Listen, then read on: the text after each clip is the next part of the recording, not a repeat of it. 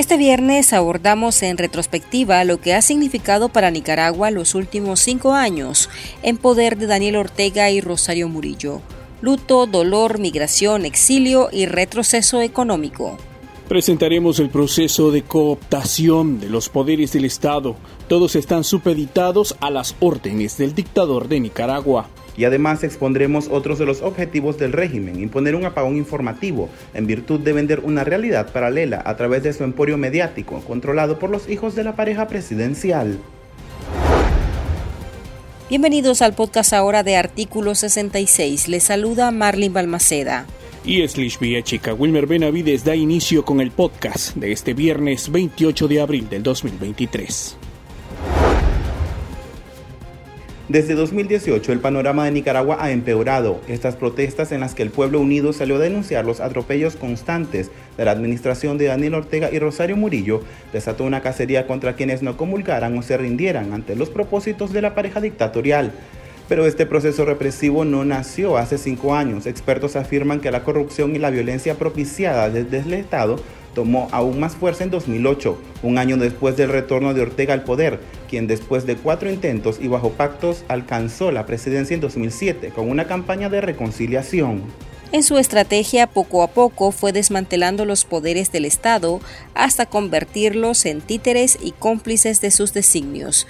El Consejo Supremo Electoral, la Asamblea Nacional y el Poder Judicial únicamente funcionan para darles un aire de legalidad a sus atropellos que violan las leyes establecidas en Nicaragua. Así, intenta librarse de acusaciones por crímenes de lesa humanidad, encarcelamientos arbitrarios o desnacionalizaciones injustificadas. El abogado e integrante del Consejo Político de la Unidad Nacional Azul y Blanco, Juan Diego Barberena, y el especialista en Administración de Justicia y ex trabajador del Poder Judicial, Yader Morazán, coinciden en que la inseguridad jurídica es un mal que Nicaragua viene arrastrando. Entonces quienes se han visto beneficiados con esto han sido los partidarios del Frente Sandinista, los neoempresarios del Frente Sandinista y las empresas alrededor de la dictadura Ortega Murillo, bueno, que han ido y van a ir configurando un eh, eh, monopolio en ese sentido, en detrimento de la libre competencia, ¿verdad? En detrimento de la libre competencia eh, de tipo empresarial, ¿no? En ese sentido. Ahora, el tema de la ONG tiene una finalidad y es la dictadura, eliminar cualquier tipo de disidencia política, social, de la sociedad, desde la sociedad civil o desde los movimientos políticos, los partidos políticos. Eliminar a más de 3.000 organizaciones de la sociedad civil tiene como finalidad aumentar el control totalitario de todos los espacios políticos y sociales y acallar las voces críticas dentro de Nicaragua. Tiene como finalidad únicamente imponer la realidad del Frente Sandinista, imponer la realidad de la dictadura. Es decir, el objetivo de esto no es más que aumentar el control político, ¿verdad?, en todos los ámbitos de la sociedad. Es la fase donde todavía elevan más la parada, yendo a la clase, eh, el clero de la iglesia. Y, pues por último, que ya el Poder Judicial eh, hace incluso actuaciones que ya ni siquiera gozan de apariencia de legalidad. Por ejemplo, vemos eh, que en Managua apareció eh, la sala penal 1 eh, eliminando, arrebatando la nacionalidad a muchas personas, cuando por un lado esa no es una pena accesoria establecida en el Código Penal, que son las únicas que se pueden imponer, y por otro lado, estas personas que dictaron esa resolución no tenían ni jurisdicción ni competencia. ¿En qué sentido? Es decir, la competencia y la jurisdicción corresponde a cada caso en particular para que sea conocido, resuelto y, sancionado. Eh, sin embargo, en una misma sentencia se, leyó a, a, 222 personas por un lado y por otro lado a unas 94 personas y eso no existe en el derecho, es decir, no existen procesos masivos como, esos, como ese que se dictó en ese, como ese que se resolvió en esa manera. El Poder Judicial ha sido la institución que más ha empleado el régimen para perseguir a opositores. Según la Comisión Interamericana de Derechos Humanos, CIDH, esa instancia se caracteriza por propiciar patrones de criminalización de las personas opositoras políticas, generando graves afectaciones a la garantía del debido proceso, detenciones arbitrarias y el uso de la privación de la libertad para reprimir y mantener un clima de temor en la población. Por su parte, el mecanismo de seguimiento para Nicaragua, MECENI, entidad adscrita a la CIDH, reporta que Ortega en cinco años ha tomado 2.090 ciudadanos como presos políticos, pero las consecuencias de ser opositor o crítico al régimen no terminan ahí. Esta situación ha desencadenado en una redicción de los 80 en cuanto a las confiscaciones, explica la abogada Yonarque Martínez no hubo un procedimiento legal, no hubo un juicio, no tuvieron derecho a defenderse, se violentó el principio de oralidad y publicidad de todo procedimiento, se violentó los derechos del acusado y todo lo que emana de eh, pena accesoria o de consecuencias, por así decírtelo, penalidades. Eh, en, este caso para mí son consideradas anómalas, es un procedimiento eh, no, no, no eh, típico, es algo, es, algo inusual. Y podría decirte que este, el procedimiento que está realizando también la Procuraduría es un procedimiento que no, que no está establecido en cuanto a al decomiso de bienes y la ocupación de los mismos. La más reciente movida de Daniel Ortega dejó a 222 escarcelados políticos en calidad de desterrados en Estados Unidos. A ellos les arrebató minutos después de sacarlos del país su nacionalidad nicaragüense. El mismo 9 de febrero de 2023, el régimen encerró en el penal conocido como La Modelo al obispo Rolando Álvarez y también le quitó su nacionalidad por no abordar el avión del destierro. Una semana después aplicó el mismo guion contra otros 94 nicas, lo que de acuerdo con Héctor Mairena pone en relieve que la deriva autoritaria de los Ortega Murillo no tiene tregua. Está claro que la dictadura de Daniel Ortega ha establecido en Nicaragua precisamente una dictadura, pero además una dictadura totalitaria. Y cuando digo totalitaria me refiero a que hace uso total, integral de las distintas instituciones del Estado para reprimir y apuntalar su proyecto eh, tiránico, su proyecto dinástico. Eso ha llevado a que, además de los fraudes electorales, Ortega ha desmontado totalmente la institucionalidad democrática y ese es un proceso que si bien se, se aceleró en los últimos cinco años, lo empezó a hacer desde el 2007. Eh, de hecho, en Nicaragua estamos ante un sistema de partido único, porque Ortega ha destruido la competitividad electoral, ha aniquilado el sistema democrático. Eh, una demostración de eso es que en la pasada farsa municipal, el Frente Sandinista se autoadjudicó el 100% de las alcaldías. Eh, en efecto, hay similitudes con Corea y también con Cuba.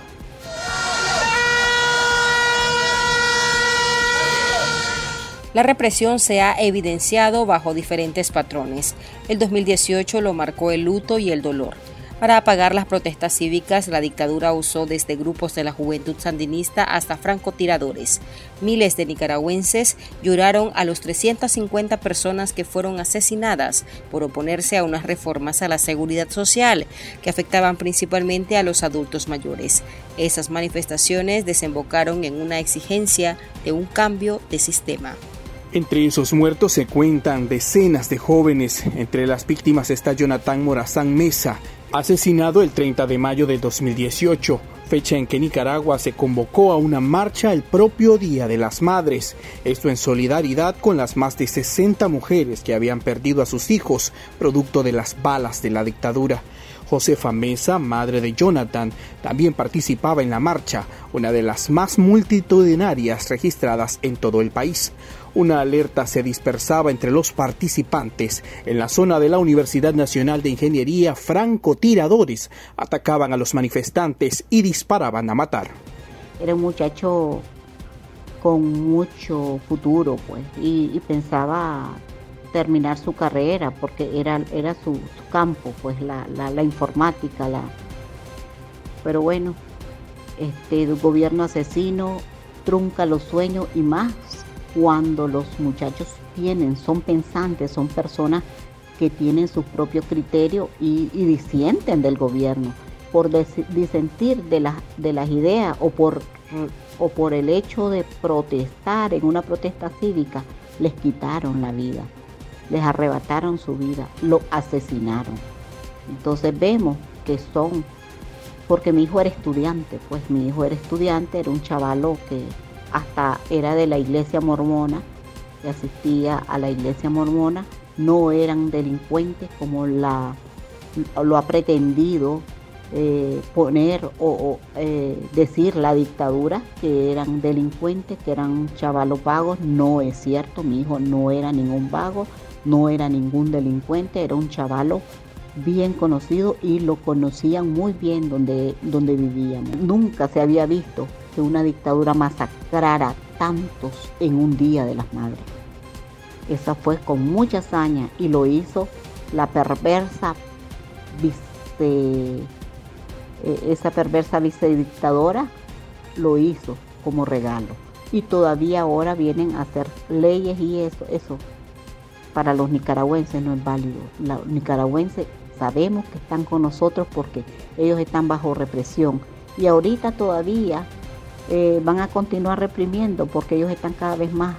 Desde ese día, Josefa no ha cesado en su demanda de justicia y desde la Asociación Madres de Abril persiste con su denuncia por los crímenes de lesa humanidad que organismos internacionales de derechos humanos, como el Grupo de Expertos en Derechos Humanos de la Organización de Naciones Unidas y el Grupo Interdisciplinario de Expertos Independientes de la CIDH, atribuyen al Estado de Nicaragua, pero la violencia no terminó con los asesinatos, sino que se transformó. Desde mayo de 2018 inició a atrapar a opositores para volverlos reos políticos, dinámica que perdura hasta 2023. Actualmente, según el monitoreo azul y blanco, más de 50 ciudadanos engrosan la lista de presos de la dictadura de Ortega. Entre los ciudadanos que han sufrido esos vejámenes se ubica a Julia Hernández, originaria de Masaya y una de las más de 200 mujeres presas políticas que el régimen acumula en cinco años de crisis. Hernández fue víctima de detención arbitraria en dos ocasiones. El 30 de noviembre del 2019 estuvo detenida en Masaya. En ese momento fue vinculada con el opositor José Isaías Ugarte, conocida como Chabelo, ultimado a tiros por la policía orteguista. La segunda ocasión que la encarcelaron fue en enero del 2021. En el Chipote la drogaban con fármacos. La joven en su testimonio cuenta los tratos inhumanos que padeció y denuncia que oficiales de la policía la violaron. Estos hechos ocupaban las primeras planas de medios de comunicación, que posteriormente fueron declarados como golpistas y como instrumentos de un supuesto golpe de Estado, con el que Ortega quería sacudirse los cuestionamientos por su actuar represivo. La guerra que se había iniciado en 2008 bajo la lógica de Murillo de difundir información incontaminada se elevó al punto de orientar cárcel para periodistas, persecución, allanamientos a salas de redacción y confiscaciones. Tenemos cinco años de impunidad en el caso de del asesinato del periodista Ángel Gaona. Llegamos a cinco años y nos vemos con una triste realidad de al menos 185 periodistas en el exilio, periodistas, hombres y mujeres de prensa, trabajadores de medios de comunicación que han tenido que huir del país para salvaguardar su vida, para salvaguardar la, vida de su familia, porque lamentablemente en Nicaragua, en este contexto de gobierno sandinista, ser periodista, tenés tres riesgos, este, tres riesgos primarios. O ser objeto de asedio, intimidaciones y amenazas que te puede llevar a la cárcel, este, destierro o hasta la muerte, lamentablemente, porque la práctica periodística en Nicaragua sigue siendo una profesión de alto riesgo. Durante estos cinco años hemos visto grandes este, agresiones, pero agresiones diferenciadas en el caso de las mujeres periodistas. Vemos que aunque a las agresiones o, las agresiones contra los hombres periodistas tienen más a dar este, sobre amenazas de muerte, en el caso de las mujeres cambia porque hay burla, hay amenazas de violencia sexual, acoso a los hijos menores de edad, mofa por su aspecto físico o por su orientación sexual. Eso hemos visto en, estos últimos cinco años. Hemos visto el cierre y la confiscación de muchos medios de comunicación. En estos cinco años aproximadamente, o en estos últimos siete años, nosotros desde Voces del Sur hemos documentado al menos 57 medios de comunicación cerrados, pero hemos visto también y hemos contabilizado la confiscación de al menos cinco medios de comunicación como la prensa, Confidencial, 100% Noticia, este, Radio Voz en Matagalpa y Radio Mi Voz en León, que, fueron confiscadas de sus instalaciones. El organismo Voces del Sur registra que a 43 personas vinculadas al periodismo, la administración orteguista les arrebató la nacionalidad y en su redada 31 medios católicos fueron despojados de sus permisos para operar. Y es que desde el Estado se usa al Instituto de Telecomunicaciones y Correos como el brazo de la censura del régimen contra la prensa independiente. Siempre ha sido un afán de estos gobiernos totalitarios ejercer control sobre los medios de comunicación para contar su narrativa. Eh, ¿Cómo va en economía el país? Va bien. ¿Cómo va los ejes de propaganda? Por ejemplo, ellos se llaman o se autollaman el buen gobierno. Y entonces ellos dicen constantemente el buen gobierno, el buen gobierno, el buen gobierno, y eso tarde o temprano hace mella en la psique social del pueblo. Pero aquí hay que decir una cosa en términos de comentarios. A pesar de todo ese engranaje mediático, la gente no es tonta y tuvo alternativas de información que en ese, en ese momento, ¿verdad? Mm, desde el 2007 en adelante, fueron las redes sociales. Las tecnologías de información y comunicación han jugado un papel importantísimo en la ciudadanía nicaragüense para contrarrestar el discurso oficial y los medios de comunicación que en ese momento estaban en la radio, en los programas de televisión, en los periódicos, podían ejercer cierta influencia a través de estas plataformas que eran totalmente novedosas. Llegado al 2018 es evidente el uso por parte de la resistencia azul y blanco eh, de las redes sociales para informarse en términos generales y para comunicarse privadamente sobre los acontecimientos. De tal manera que Rosario Murillo, por más medios eh, que tengan, no ha podido instalar en la conciencia nacional su narrativa. Este escenario ha orillado a un incremento de la pobreza, más migración, exilio y aumento en el costo de la vida. Solo para costear la canasta básica, cada nicaragüense debería devengar unos 500 dólares, pero el salario promedio está en menos de la mitad que ese monto. El economista Marco Aurelio Peña puntualiza en que a Nicaragua se le dificulta salir de esa espiral porque ha sentado sus bases en regímenes políticos antidemocráticos y ante esto las remesas se han vuelto el salvavidas de decenas de familias nicaragüenses. Nicaragua históricamente ha sido un país con muchísima inestabilidad política y social. Y cuando tenés un país con inestabilidad política y social, y la regla ha sido el establecimiento de regímenes políticos antidemocráticos, entonces eso repercute de manera negativa en el crecimiento económico. Eso hace que el mercado funcione de manera inadecuada y que las fuerzas del mercado no logren desplegar todo su potencial dinámico e innovador debido a las condiciones poco propicias para que se reoriente el, o se oriente el crecimiento hacia el desarrollo económico. Cuando hablamos de crecimiento, hablamos de capacidad de producción, lo cual en Nicaragua también ha estado muy limitado por el nivel, por la, el tipo de inversión extranjera directa. Y por otro lado, cuando hablamos de desarrollo económico, hablamos de redistribución de la renta y por tanto de la renta y la riqueza y por tanto ahí estaríamos hablando de disminución de la desigualdad social y eh, descenso de los niveles de pobreza. Nicaragua es el país que más hambre sufre en toda Mesoamérica, según revela un informe de 2022 de la Organización de las Naciones Unidas para la Alimentación y la Agricultura. En el país se aplica un Estado policial, pero la criminalidad y la inseguridad ciudadana perduran. La idea es proteger al círculo del poder mientras se descuida a los sectores más vulnerables. Hasta acá nuestro episodio de este viernes. Recuerde que estas y otras noticias usted las puede leer a través de nuestro sitio web www.articulo66.com. También pueden suscribirse a nuestro podcast en Spotify y seguirnos en las redes sociales como Artículo 66 y en Twitter arroba Artículo 66 Nica. Hasta la próxima.